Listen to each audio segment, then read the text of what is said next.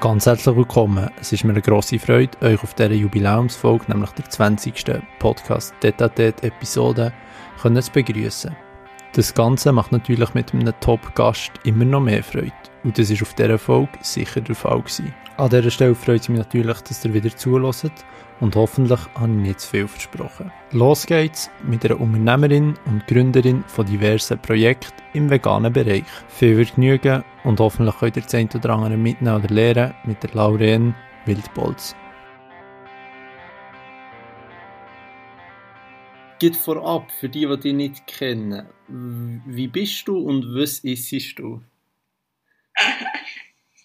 ja, also ich bin Lauren Wildbolz, habe vor knapp 14 Jahren das erste vegane Restaurant der Schweiz eröffnet und habe mich seitdem in diversen Projekten vom Catering, das ich aufbauen habe und Kochkurs, die ich gebe als Vegan-Expertin ähm, weitergebildet und ähm, bin dort immer noch auf dem Weg Future Food Zukunft, wie wir uns in Zukunft werden ernähren und in Form von der globalen Welterwärmung und auch mit der wachsenden Population die, ja, sagen wir, die Probleme, die uns bevorstehen, dort bin ich, äh, mich, fühle ich mich dazu berufen, die Leute zu inspirieren mit der pflanzenbasierten Kulinarik und ähm, sehe dort das riesige Potenzial, dass die Leute immer weniger tierische Produkte werden essen. Mhm. Und ja, ich esse rein pflanzlich seit 14, 15 Jahren und ähm, bin aber auch schon Vegetarierin seit 14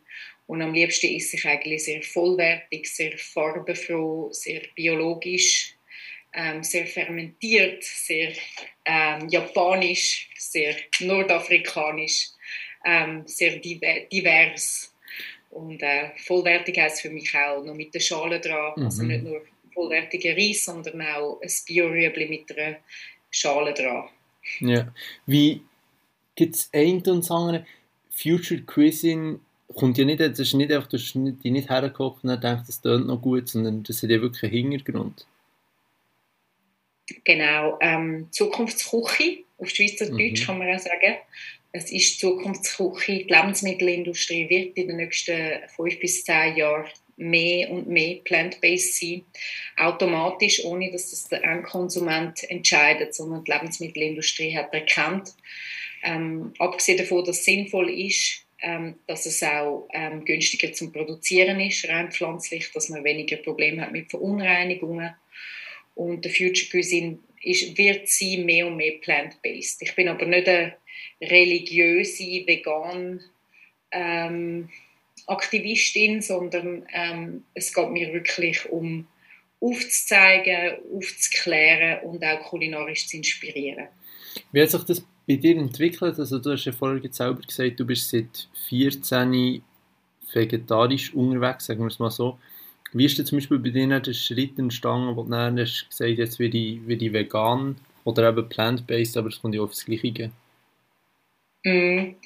Die Frage ist mir schon so, so viel mal gestellt worden in Interview Interviews, dass, mich eigentlich, dass ich eigentlich jetzt dich muss zurückfragen muss ähm, was an dieser Frage so spannend ist und ich dich für einen Moment muss interviewen und du musst mir sagen, was ja, nein, also ich finde es, alles so Wunder nimmt.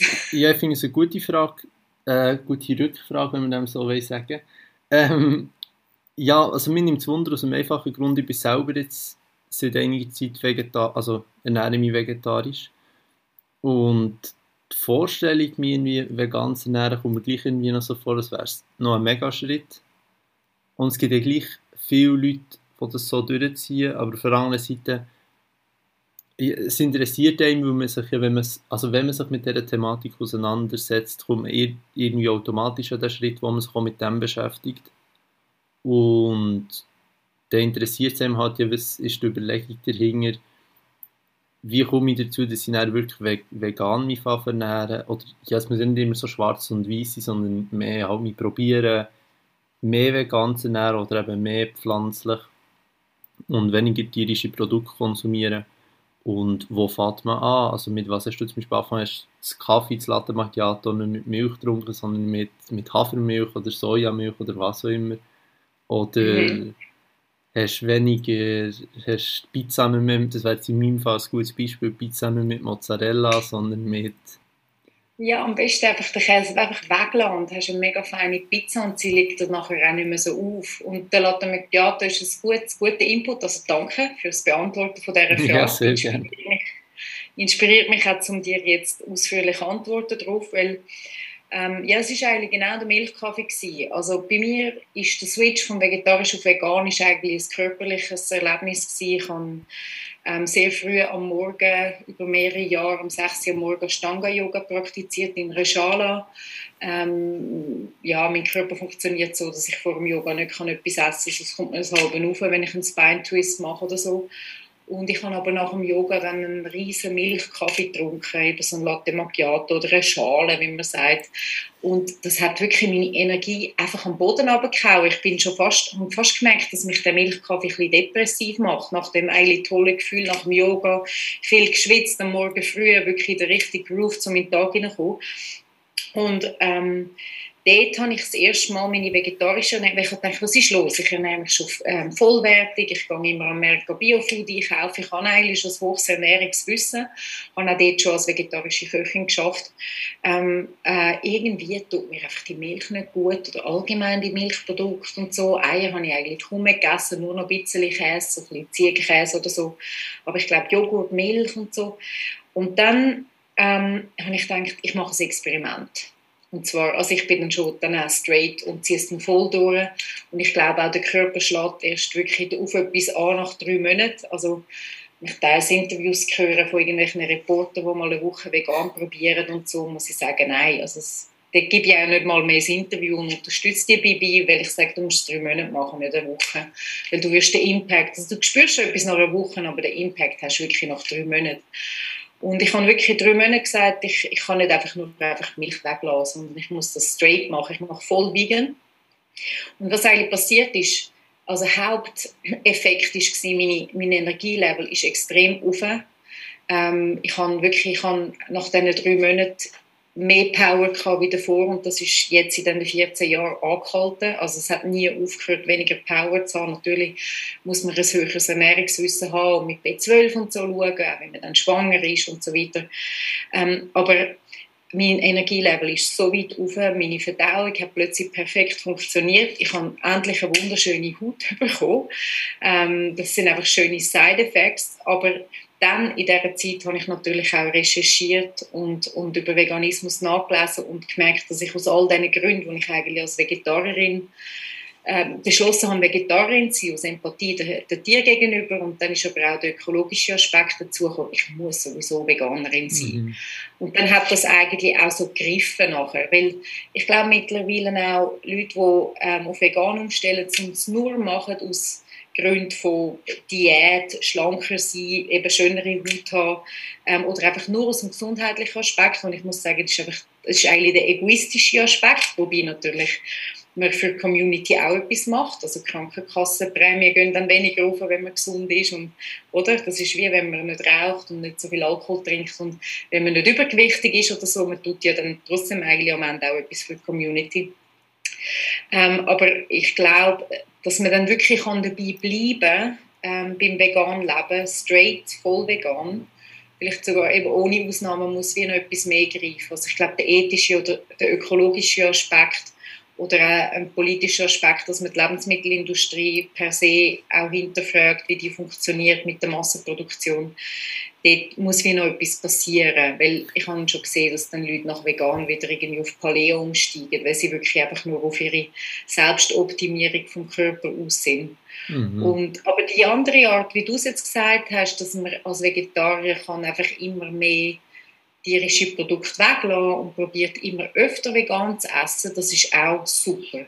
Was bei mir halt passiert ist in diesen drei Monaten, und da kann ich auch dich dazu inspirieren, also wenn du gerne für dich selber kochst und die Sachen zubereitest oder für die Zuhörer da.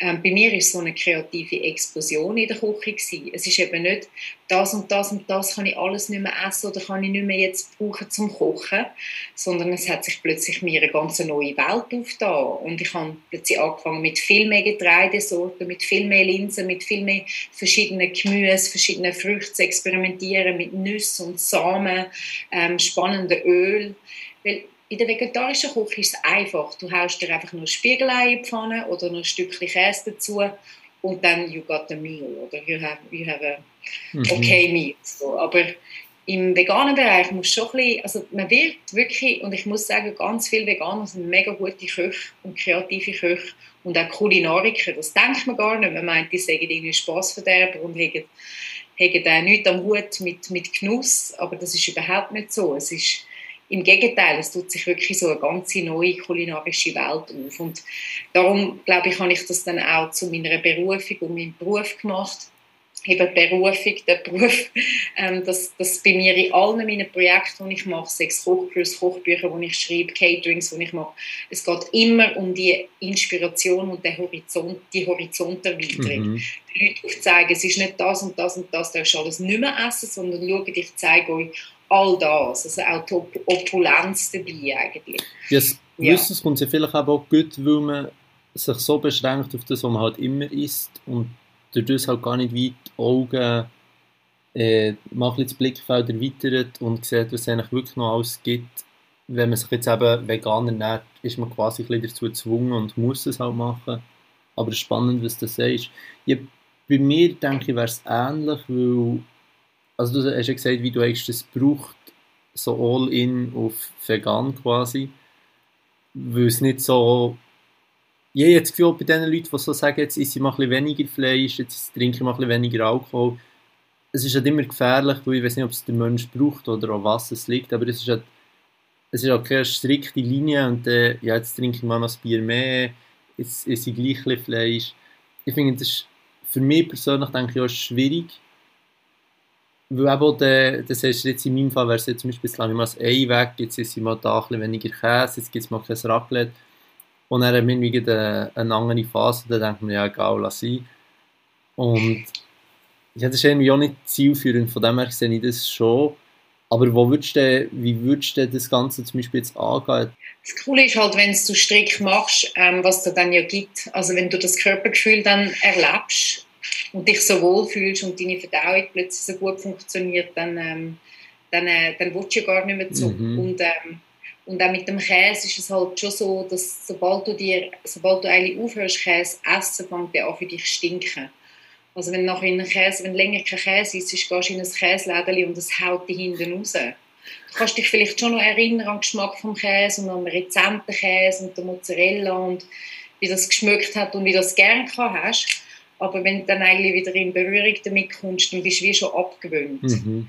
Und ähm, ja, und es gibt aber dann auch Produkte wie, äh, es gar nicht, zum Beispiel der geräucherte Rüebli-Lachs oder so. Ähm, ich bin eigentlich gar keine Lachsesserin gewesen und es gibt vegane Produkte, wo Sachen imitieren. Ähm, das ist natürlich eine andere Diskussion, mhm. wie sehr man es imitieren soll und wie chemisch oder nicht und wie natürlich und so. Da habe ich auch ähm, noch, noch ja, viele Informationen dazu, aber, ähm, aber es gibt vegane Produkte, die ich jetzt eigentlich fast wieder gerne, zum Beispiel Camembert, habe ich früher als Vegetarier nie gegessen. Yeah. Camembert New Roots ähm, liebe ich, oder? Also ich entdecke auch vegane Sachen, die eigentlich so ein bisschen sein wie das Original, die ich eigentlich lieber in veganer Form habe als im Original. Mhm. Und das finde ich auch spannend, oder? Wie mhm. man da mhm. eigentlich so neue Geschmäcker entdeckt und entwickelt.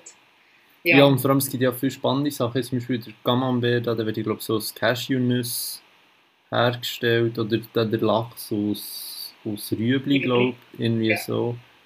Ja, das, genau. ist ja, das ist ja das Berner Unternehmen. Genau, ja, der Freddy ist ein Freund von mir, ja. Ah, sehr schön. Das, ja, die machen das richtig gut. Ja. Ja, ja und die mit dem Lachs auch, gell? Ist auch ein Startup aus Bern. Ja, die mit Rüebli-Lachs, mit dem Smoked, Smoked Carrot Lachs, wo gibt es glaube ich im Gob. Ja. Die sind aus Bern. Ah, die sind aus Bern, okay. Ja. Ah, cool. Ähm, es gibt ja verschiedene Gründe, warum man das macht. Also ökologische Gesundheit, Tierleid. Warum hast du das Gefühl, es ist Zukunft? Also wegen der Umwelt oder wegen dem eigenen Körper oder wegen dem Tierleid. Jetzt zum Beispiel bei Milch finde ich ein gutes Beispiel, warum ich es würde verstehen, keine Milch mehr zu trinken wegen dem Tierleid. Jetzt als Beispiel. Mhm. Aber warum siehst du grundsätzlich als Zukunft? Ja gut, also der Milch ansprichst, der Milch, Alternativmilchmarkt ist natürlich der ist am explodieren, unabhängig von Veganer oder nicht. Mhm. Wir haben ganz viel, und das hängt ein bisschen auch mit der Laktoseintoleranz ähm, zusammen. Also in Asien haben wir bis zu einer 70-prozentigen Laktoseintoleranz und in der Schweiz immerhin noch als bis zu 40 Prozent und viele wissen es nicht einmal, aber die, viele Leute merken, dass ihnen eigentlich Milch nicht gut tut oder wenn sie mal eine alternative Milch kaufen und die Woche trinken und im Kühlschrank haben.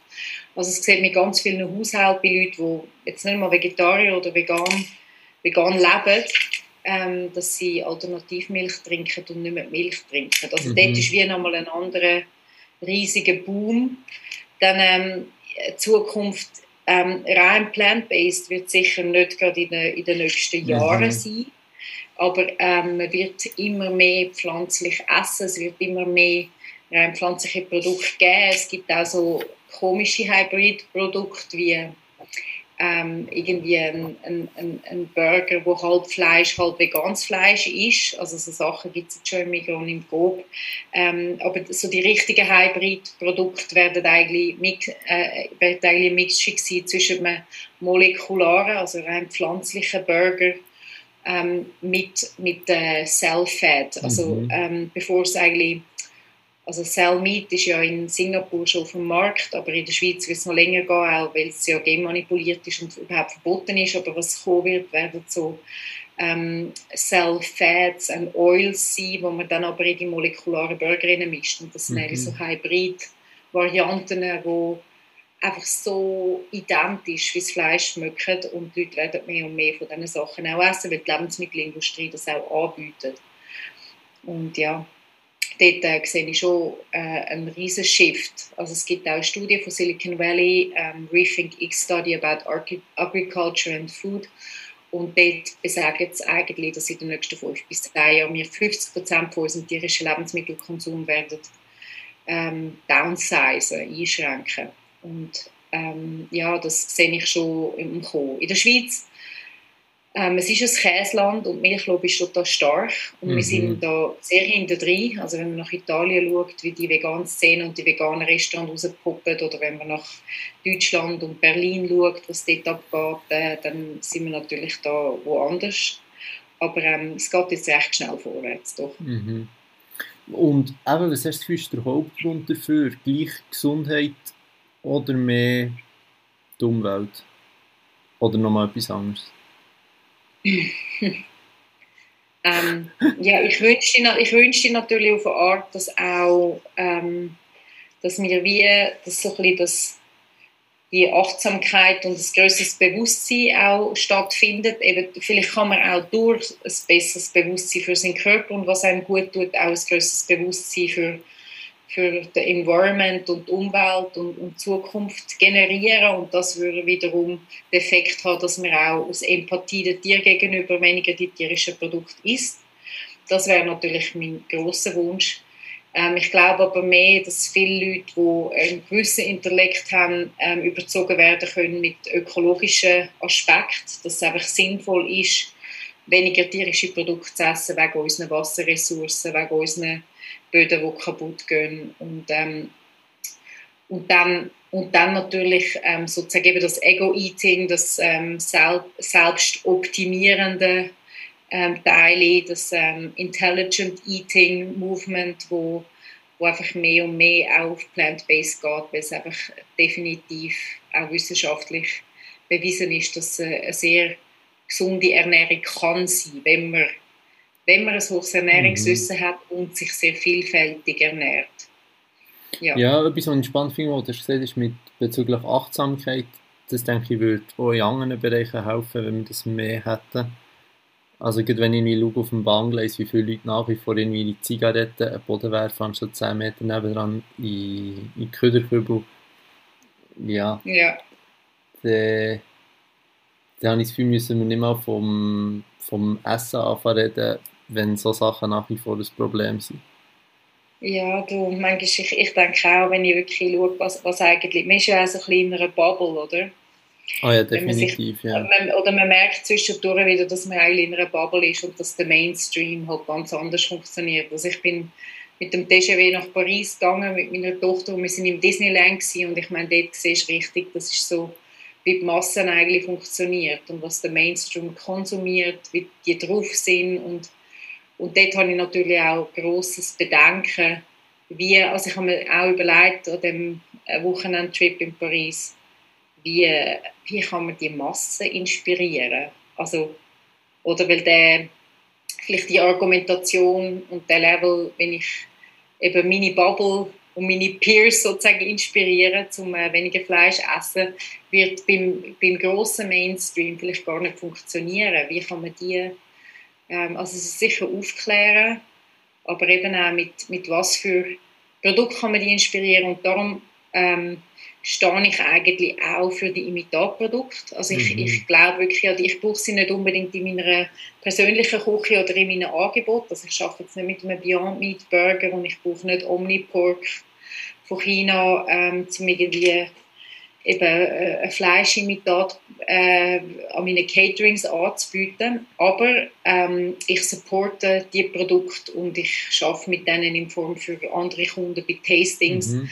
Ähm, ich äh, informiere über die Produkte und ich glaube, was immer noch nicht passiert ist, ist, dass die Leute nicht, ähm, nicht verstehen oder Konsumenten nicht verstehen, dass die Produkte für Fleischesser sind. Sie meinen immer noch, die Produkte sind für die Veganer und Vegetarier. Aber das ist nicht so. Jemand, der lange vegan oder vegetarisch lebt, der, der macht sich ein feines Linsengericht. Ähm, oder der viel fermentierten Tofu oder Tempeh-Toll. Der braucht nicht einen Beyond Meat Burger. Vielleicht ab und zu, aber ähm, für die Leute, die die Produkte wirklich sind, das ist eigentlich für die Fleischesser, mhm. die wenn etwas wirklich imitiertes, identisches haben, dass sie das Craving nicht haben und dass sie einfach etwas Plant-Based anstattdessen haben, was genauso gut ist. Mhm. Und genauso, dass eben das Craving eigentlich ähm, tut nähren. Ja. ja. Ja, ich sehe wie Mensch. Erzählst du mal vielleicht, was, was du überhaupt alles machst, damit die Leute ein einordnen können. Also du machst ja von, von Cake über Catering, Plantbox bis hin zu Büchern, alles Mögliche. Du bist sehr unternehmerisch aktiv. Vielleicht willst, willst du sagen, was du alles machst, damit das die Leute auch ein bisschen einordnen und ein ja, bisschen Bild dafür ich, bekommen. Ich habe in den letzten 14 Jahren mich ähm, mit, der, ja, mit der pflanzlichen Ernährung, mit dem Veganismus zutiefst be beschäftigt in diversen Projekten und auch ja, sozusagen äh, Firmen, die ich, ich gegründet habe. Also mein Catering, wir machen mittlerweile Events ab 80 Personen aufwärts. Wir machen äh, Koscher-Hochzeiten für 250 Leute, vegan koscher. Wir machen dann Business-Events für, für Banken. Ähm, äh, dann, dann gebe ich Kochkurse seit sehr vielen Jahren. Mittlerweile gebe ich eigentlich nur noch so vegane Achtgang-Menü, weil es dort auch wieder um die Opulenz geht, dass ich die Leute inspirieren an einem Abend und ihnen aufzeigen möchte, wie vielfältig die Küche sein kann. Mhm. Ähm, und in den letzten, äh, sagen wir, vier, fünf Jahren ist eigentlich das Thema Future Food, nachdem ich mich auch ausgiebig mit den Lebensmittelabfällen noch beschäftigt habe, weil ich gemerkt habe, also wenn man dann das Fleisch und den Fisch noch wegrührt, das ist dann ein, das ist dann ein Riesenverlust und nur noch traurig. Oder das ganze Getreide und das, die ganz, das ganze Wasser, das man eigentlich ähm, dort rein da hat, um das Produkt überhaupt auf den Markt zu bringen. Und dann dann rührt man es noch weg. Ähm, aber mit dem Future Food, das ist eigentlich so in den letzten Jahren dazugekommen, so einfach die Frage, wie werden wir uns wirklich in Zukunft ernähren, was für Optionen haben wir, eben was passiert im, im es gibt wie der Plant-Based-Bereich, wo mit alten Verfahren wie ein, wie ein Extruder oder so funktioniert, also das hat man schon in den 40er Jahren erfunden, wie man das Texturing von Seitan oder so oder eben so einer veganen Wurst ähm, kann mehr herstellen, aber dann gibt es eben neben dem einfach Plant-Based mit den alten Verfahren gibt es die molekulare Bewegung, wo man eigentlich wirklich ähm, die, die Bio biochemische Zusammensetzung von einem Produkt knackt und die eigentlich mit Erbsenprotein auch pflanzenbasierte Mittel zusammenstellt, also nicht eigentlich chemisch zusammenstellt, sondern einfach die, den biologischen Code sozusagen probiert, zu knacken oder zu imitieren mit äh, pflanzlichen Produkten. Das kann, können auch Nüsse und Samen sein oder eben vor allem äh, Proteinquellen äh, wie Erbsen, Bohnen und so weiter und man macht mit denen dann so das Pulver.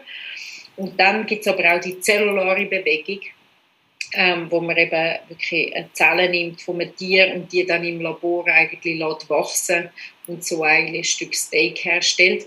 Und dort geht es so weit, dass es zum Beispiel ein Startup gibt in Silicon Valley von Veganern, wo wenn Cellmeat auf den Markt bringen, wo nicht animal sourced ist. Also da, da passiert total spannendes Zeug.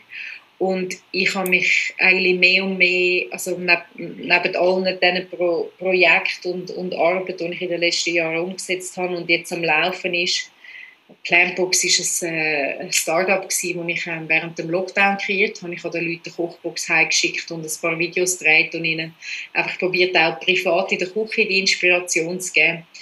Ähm, all diese die Sachen laufen, aber ähm, ich sehe mehr und mehr mich eben in dem edukativen Inspirationsbereich berufen, dass ich die Leute erreichen will. Und ich schaffe das seit längerem am Bewegtbildformat und setze eigentlich im Moment all meine Energie in das, dass wir können so wie eine Art von Serie produzieren wo wir dann ähm, die Leute eigentlich auf den Weg mitnehmen und eben all die tollen Startups und Produzenten gehen porträtieren und, und, und den Leuten näher bringen, was mhm. alles schon auf der Welt Tolles gibt in diesem Bereich.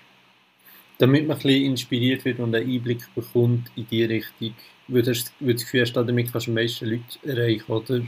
Wie verstehe ich das? Genau, ja, ist in erster Linie. Also es ist schon immer so gewesen, ähm, vielleicht so, kann ich zu meiner Working-Philosophie sagen, ich habe mir nie ähm, am Anfang den Business Case überlegt. Wenn ich irgendein Projekt kreiere oder wenn ich anfange, ein Kochbuch schreiben oder so, ich überlege mir nicht, mit was verdiene ich das Geld, sondern ich überlege mir, ähm, was, habe ich, was mache ich, was, habe ich, was kann ich gut, was, was möchte ich machen und es geht mir immer darum, zum etwas bewegen und verändern. Und, ähm, und dann im Nachhinein kommt dann irgendwann mal so, ja, aber wie kann man das skalieren oder wie kannst du damit Geld verdienen? Da kommen dann meistens die anderen, die mich das dann fragen, wenn ich schon längst im Projekt bin und am Arbeiten bin, ja, aber äh, was ist eigentlich dein Business Case? Und ich so, ups, haben wir gar nicht überlegt. ähm, aber meistens funktioniert es eben trotzdem, weil, ich, also weil es halt einfach authentisch ist und weil es ja, weil ich kann fleissig sein und, und, dann, und, und an die Sache auch glaube. Und, und ich glaube auch der Zeitgeist, so das Gefühl, für die Sachen. Also beispielsweise beschäftige ich mich seit, seit längerem auch mit entalkoholisiertem Wein und, ähm, und mit dem, also ja, mit einfach ähm, alkoholfreiem Leben. Und ich, ich glaube, das hat auch, wird in Zukunft, das ist noch, das ist noch so völlig, wenn ich jetzt von dem rede, oder von alkoholfreien Bier, äh, Alkohol, alkoholfreien Bars oder so, ähm, wenn jetzt mit den Leuten über das redest, das ist so wie äh, out of space und niemand kann sich das vorstellen. Aber ich habe, ja, ich habe noch ein gutes Gefühl für Zukunftstrends und ich bin überzogen, in, sagen wir in zehn Jahren wird es in Zürich auch alkoholfreie Bar geben mit tollen alkoholfreien Drinks und Champagner und allem drum und dran. Also es wird, es wird auch ein, ein, wird etwas sein, wo, wo unsere Gesellschaft ein, ein sagen, sagen wir, einen Platz wird finden. Im Moment ist es noch alkoholfreie Bier, okay, alkoholfreie Wein, schmeckt chemisch und so. Aber da, da tut sich total viel. Also da passiert wirklich viel. Ja, also es wäre es wär grundsätzlich auch verständlich, wenn wenn so wie guter Teil Leute weiss sich betrinken, aber wenn du das Geschmackserlebnis gleich hättest von einem guten Bier jetzt und die Dosis Alkohol quasi Gift nicht müsstest geben. Also, ja. ja. genau. Ja, total. Eben, wenn, wenn du etwas kannst trinken kannst, das genau gleich schmeckt wie Wein und ein Genuss ist und du kannst es zum feinen Essen haben beim Italiener oder so, ein gutes Glas Rotwein. Warum, also eben, im Moment denken viele, wieso sollte ich dann den Preis für, für ein Glas Wein zahlen, wenn es keinen Alkohol drin hat. Und sie verstehen noch nicht, dass man ja trotzdem den Wein herstellen muss und, und die Trauben muss pflücken und und wenn das wirklich so eine gute Qualität sein dass das auch seinen Preis hat, aber, ähm, aber das wird kommen, ja. Ja, also jetzt für es gibt ein, ein ähnliches Beispiel, ein Parallelbeispiel zum, zum Veganismus. Also es, ja, einfach halt noch, noch viel mehr in der Kinderschuhe als der Veganismus. Ja, Und weißt du, in welcher Hinsicht auch, indem du eigentlich polarisierst mit deiner Präsenz am Tisch. Also als Vegetarier kennst du es wahrscheinlich auch und als Veganer noch mehr, wenn du am Tisch hockst mit zehn Leuten und alle essen Fleisch oder vielleicht hat es noch einen Vegetarier und du bist der Veganer, dann, dann kommt irgendwie, ja, aber wieso und so und wie lange dann schon. Und dann am Ende läuft es noch darauf raus, dass dann heisst, ja, ihr Veganer müssen immer irgendwie über das diskutieren und müssen immer über das reden. Und du merkst so, äh, komisch. Die haben angefangen mich gefragt. Ich habe nur irgendwie auf der Karte etwas Veganes bestellt und ich habe gar nicht darüber reden. Und am Ende wird gesagt, ja, ihr, weil du bist eigentlich mit deiner Präsenz bist ein Störfaktor, weil du erinnerst die anderen daran, dass sie ja Fleisch essen.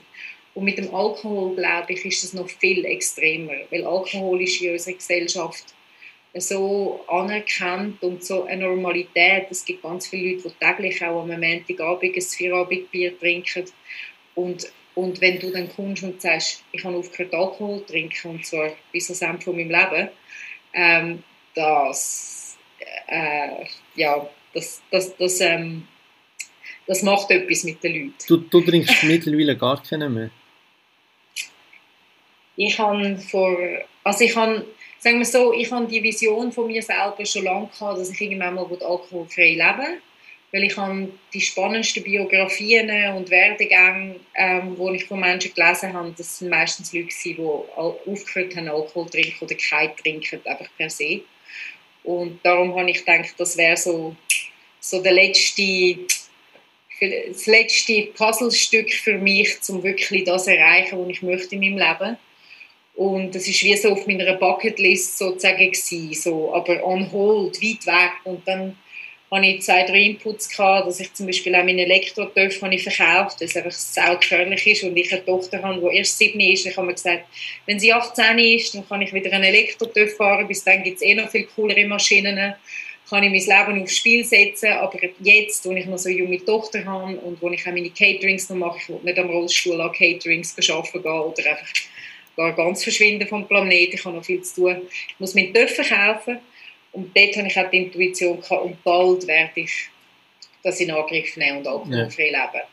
Und dann hat es einfach jetzt so äh, ein paar Momente gegeben, wo mir eigentlich dabei geholfen haben, das wirklich für mich ganz zu entscheiden und ich lebe jetzt alkoholfrei seit, seit ein paar Wochen. Aber ich oh, weiß, dass ähm, bis das Ende von meinem Leben wird sein.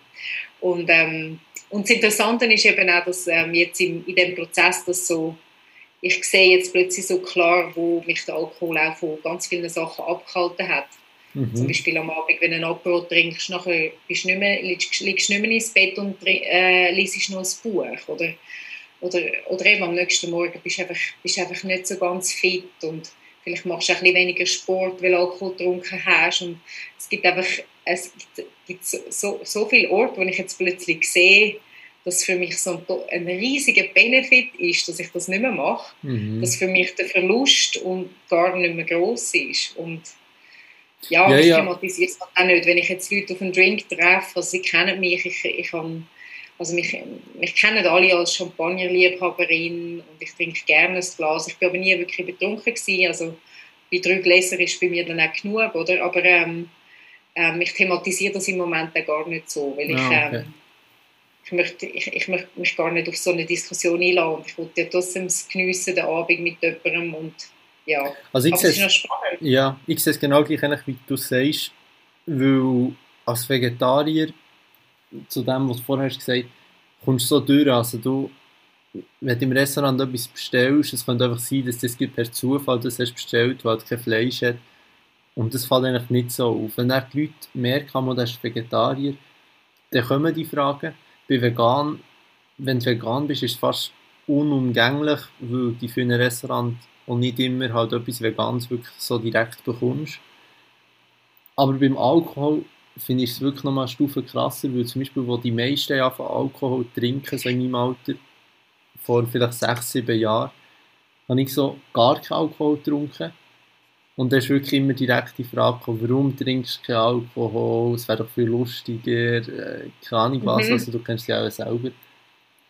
Und ja. sobald du schon nur ein Glas Wein trinkst oder so, wird es wie akzeptiert und dann ist alles gut. Aber das ja. ist wirklich so, die Leute, wie du jetzt sagst, müssen sich dann selber hinterfragen und das haben sie nicht gerne. Also, die, klar, die meisten Leute haben es nicht gerne, wenn du sagst, im Fall du hast da vielleicht etwas, wo du mal Gedanken musst darüber machen Und ja, und das ist halt dort wirklich, das finde ich, glaube sehr vor Augen geführt und wegen dem ist es halt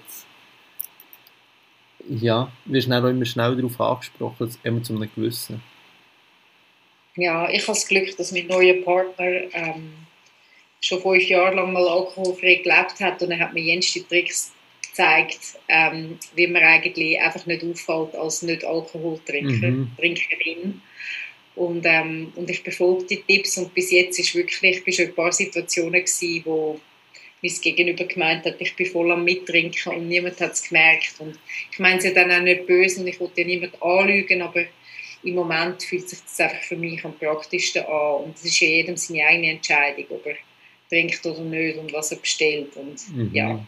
ja. Von dem her, ja, also ich kann es äh, nur empfehlen, auch ausprobieren, eben ab und zu mal einen Abend äh, zu geben und zu sagen, nicht, aber dann die anderen es gar nicht wissen lassen, yeah. sondern sich äh, einfach vielleicht ein alkoholfreies Bier bestellen und sich den Wein einschenken lassen, aber dann am Wein einfach nur ansetzen oder anstoßen, aber den Wein gar nicht austrinken und am Ende alle anderen haben nachgeschenkt bekommen. Und wenn du gehst, am Ende lässt du das volle Glas stehen und alle meinen einfach, du hättest das letzte Glas nicht mehr mögen, oder? Das ist eigentlich mega praktisch. Also, es ist gar nicht so schwierig, ähm, dem Gruppenzwang zu entweichen. Ja, ich sehe wie Mensch. Etwas optisch sehr ansprechend sind deine neuen Kugo Cake. Danke, ja. Ich, ich bekomme immer leicht Hunger, wenn ich es irgendwo sehe, ob auf Instagram oder auf deiner Webseite oder wo immer. Was, was, hast, was ist die Überlegung dort dahinter? Gehört es zu deinem Catering-Konzept, das du anbietest, oder ist es ganz separat zu betrachten? Das, sind ja, das passt ja eigentlich auch dort rein. Ja, also man kann sagen, dass eigentlich die ähm, Kubos und auch Planbox sind die ersten Produkte, die ich kreiert habe, abgesehen von den, von den Kochbüchern natürlich. Mhm. Und sonst bin ich eigentlich immer, habe ich alles Dienstleistungen, ähm, wo man kann bei mir buchen kann. Und also eben so ein Vortrag, Keynote Speech, so Future Food oder das Catering oder auch Kochkurs, die ich anbiete. Oder auch Gastroschulungen, die ich mache für Restaurants. Aber ähm, der Kubo ist definitiv ein Produkt. Ich habe dort auch zwei tolle Partner. Also der Matthias Tissot ist unser ähm, Patisserie-Produzent aus Adliswil, Zürich, ein ganz toller Patisseriehersteller, der aber auch unser Partner ist. Und dann habe ich noch einen Gastronom an der Seite, der wirklich total wiff ist. Also ich bin nicht allein Kubo ähm, Kubo-Inventorin. Ähm, aber das ist ein Raw Cake. Klassischer Raw Cake ist ja mit Dattel-Mandelboden und wir haben wirklich etwas Spezielles gemacht und auch lang umgetüftelt. Es gibt einen Classic ähm, Kubo, wo alle haben eigentlich so eine Schokoganache noch in der Mitte drin und es ist also ein Farbenspiel. Ähm, es ist aber alles, äh, also wir arbeiten mit natürlichen Produkten, es ist nicht irgendwie chemisch oder mit Farbverstärker. Und ähm, wir haben verschiedene Saisons noch kreiert von diesen Desserts. Und es ist wirklich so ein sehr edler Dessert, wo ähm, jetzt demnächst schon im Jedi Andermatt ähm, oben ein Tasting, äh, mit der Kronenhalle bin ich für das Tasting, ähm, im Parkhotel Fitznau nehmen wir ein Sortiment für Bankett.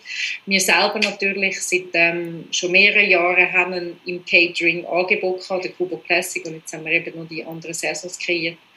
Und es gibt eben jetzt ähm, bereits im Delikatessengeschäft, im grossen Laden im Jemoli in Zürich, wo man dann als Endverbraucher einfach einzeln posten Also wenn jemand mal in Zürich ist und dann möchte probieren, kann man gerne in Jemoli gehen. Und dort bei Best of Zürich sind wir in dieser ähm, Kategorie bei der Patisserie nach dem Kubo fragen von der Lehrerin und dann ähm, kann man das degustieren. Ja. Best of Zürich, also Food Zürich, das ist Ende Monat. Ende Monat Zürich, genau. Ähm, Im September, das ist, sind zehn Tage, wo die ganze Stadt eigentlich in ein Food Festival mhm. umgewandelt wird. Die machen etwas ganz Tolles, das Food Zürich. Und wir sind dabei, ich bin zusammen mit Luja, ähm, ein tolles Startup, das jetzt nach Planted kommt, wo mit Okra, mit einem Abfallprodukt von der Tofu-Herstellung, ähm, weiß, weiß man schon seit hunderten von Jahren, hat man in Japan schon gemacht und in Asien allgemein, ähm, eigentlich auch eine äh, alternative Proteinsource ähm, herstellt. Und ähm, wir machen dort einen Zehngänger, wo wir eigentlich ein bisschen durch die Geschichte vom Mock-Meat, also Geschichte vom Fleisch imitieren, was eigentlich als Tradition aus dem buddhistischen Kloster kommt, woher auch der Veganismus, Vegetarismus herkommt, Non-Violence Living, gewaltfrei Leben herkommt, bringen wir so über zehn Gänge, ähm, vermitteln wir am, am Abend ähm, ja, so kulinarische Hochgenuss. Kostet 190 Franken, aber es gibt ein ähm, Wine Pairing oder auch ein Soft Wine Pairing, also ein Virgin Wine Pairing dazu.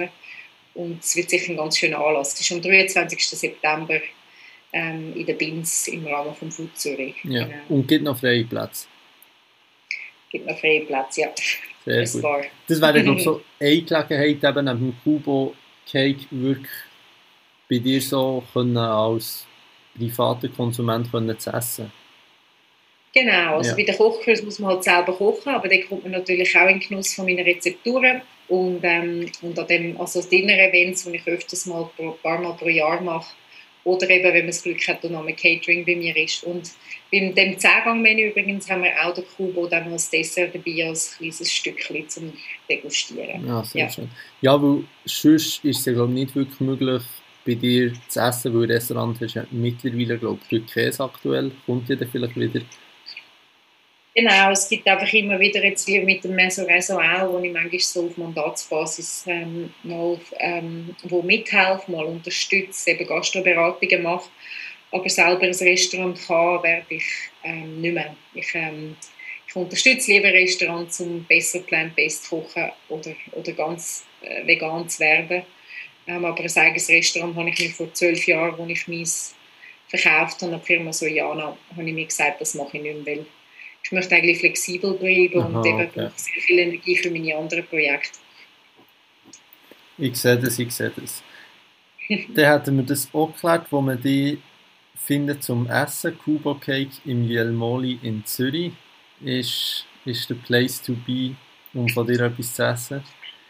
Ähm.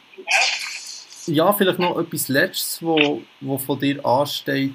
Du organisierst jetzt, glaube ich, so Retreats wie, wie, wie kommt das? Das hat jetzt eigentlich gar nichts mit Essen zu tun. Du kommst ursprünglich ja eh nicht aus, du bist ja nicht gelehrte Köchin, sondern du hast Kunst studiert und kommst von dieser, dieser Seite ist sehr spannend eigentlich. Gut, Kuba mhm. Cake, die sind eigentlich auch ein bisschen Kunst. Ähm, ja. ja, ich habe eigentlich in meinem Kunststudium habe ich ähm, schon Plant-Based Food als mein Medium genommen. Mhm. Also ich habe ähm, vier Jahre lang mit Lebensmittelabfall äh, während meinem Bachelorstudium vegan gekocht und habe dann ein Restaurant kreiert aus ähm, altem Holz gebaut, mit Abfall gebaut und wir haben frisch aus dem Müll gekocht dort, immer ein Dreigänger. Und ähm, um meinen Masterabschluss habe ich, ähm, da habe ich mit Erde gebacken.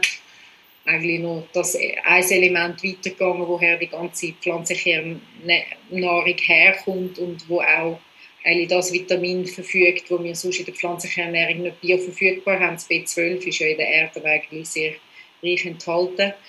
Und von dem her, ja, ich habe Kunst studiert, um künstlerische Strategien zu nutzen für meine kommerzielle Arbeit und habe eigentlich während meinem ganzen Kunststudium ähm, bin ich schon an meiner Firma und an der Future Cuisine am Arbeiten und habe das auch involviert in meinem Studium. Also ich habe sehr spät mhm. eigentlich noch angefangen, das Studium zu machen.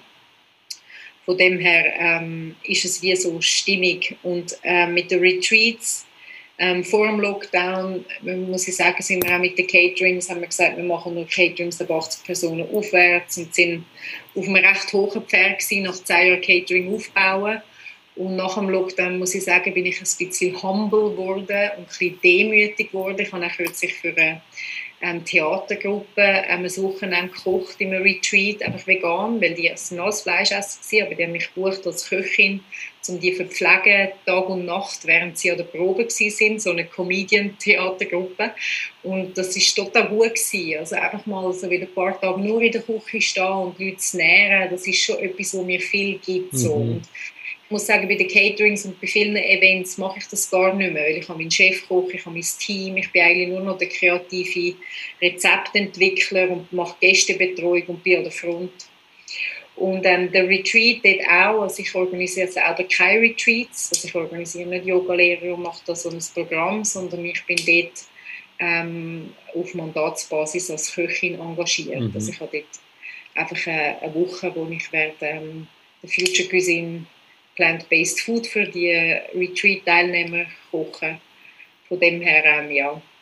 Aber in Zukunft, ich könnte mir vorstellen, etwas in die Richtung schon irgendwann mal zu machen. Ich beschäftige mich auch ähm, sehr mit dem Thema von der Frauen und Essstörungen, ähm, weil ich früher in jungen Jahren also etwas gelitten habe und mein Weg eigentlich durch die intensive Auseinandersetzung mit Nahrung und wieder ein gesundes Verhältnis zu Nahrung ähm, bin ich, äh, eben bin ich gesund geworden und, und ich möchte gerne die Erfahrung irgendwann mal auch Frauen weitergeben und dort unterstützend sein. Aber für das brauche ich noch ein bisschen mehr Reife, noch ein bisschen mehr graue Haare, noch ein bisschen mehr. ich möchte etwas, etwas ganz Eigenes und, und Neudenkendes machen, um diesen Frauen zu helfen vielleicht auch Männer. Ähm, aber äh, von dem her ja, werde ich irgendwann mal vielleicht auch selber Retreats organisieren, aber das ähm, ist ein Langzeitprojekt, wo ich, wo ich noch genau darüber nachdenken muss. Sehr schön. Ich glaube, das ist doch ein guter Schluss.